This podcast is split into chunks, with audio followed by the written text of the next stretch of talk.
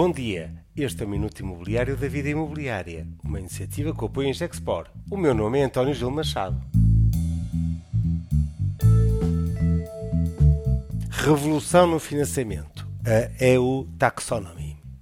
O futuro está na sustentabilidade e o foco em edifícios mais verdes que possam avançar para o carbono zero. Mas esta pressão da sociedade está a ganhar outros contornos e vai mesmo acontecer. No âmbito do esforço da política europeia, que está vertido no eh, Green Deal europeu, os decisores políticos estão mesmo a forçar nesta nota e lançar uma iniciativa de grande impacto e alcance. Ao lançar uma nova classificação de atividades económicas, a EU Taxonomy, vem fazer eh, esta classificação de acordo com o impacto eh, climático das atividades. Ou seja, desde os green businesses, que contribuem para a redução da pegada de carbono, às brown business, que contribuem para um planeta mais poluído. O alcance da EU Taxonomy está na diretiva que indica ao sistema financeiro que apenas as atividades com uma classificação verde, os Green Activities, devem, no limite, ser financiadas. Significa que todos os negócios com uma classificação ambiental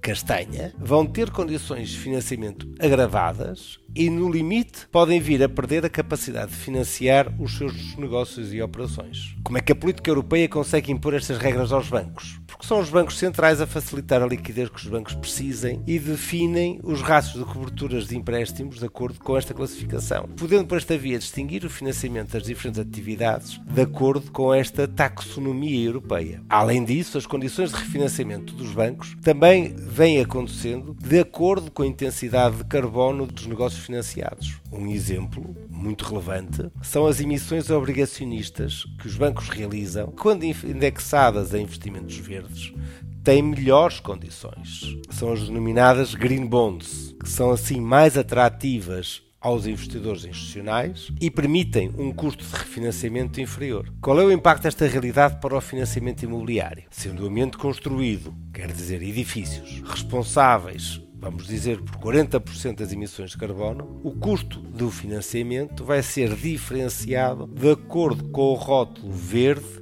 que o investimento imobiliário ou a promoção imobiliária consiga apresentar. Próxima dúvida. Mas então, e o que é este rótulo verde? Como é que se consegue um rótulo verde para uma promoção ou investimento imobiliário? Bom, aqui entram as certificações ambientais, sejam LEED, BRIM ou uma escala mais local, o líder A, de acordo com os protocolos bancos que os bancos nacionais venham a reconhecer. A aposta nos edifícios sustentáveis, se até aqui era um apanágio de marketing, agora vai ser mesmo uma realidade. E agora já não pode ser só marketing. Porque se vai traduzir em custo e até mesmo disponibilidade de financiamento para a promoção e investimento imobiliário. Sobre este tema, a Vida Imobiliária organiza o próximo almoço, conferência, já no próximo dia 15 de novembro, com reputados especialistas nacionais e internacionais. Assina a Vida Imobiliária e não perca este uh, almoço, conferência. Este é Minuto da Vida Imobiliária conta, como sempre, com o apoio em Gexport.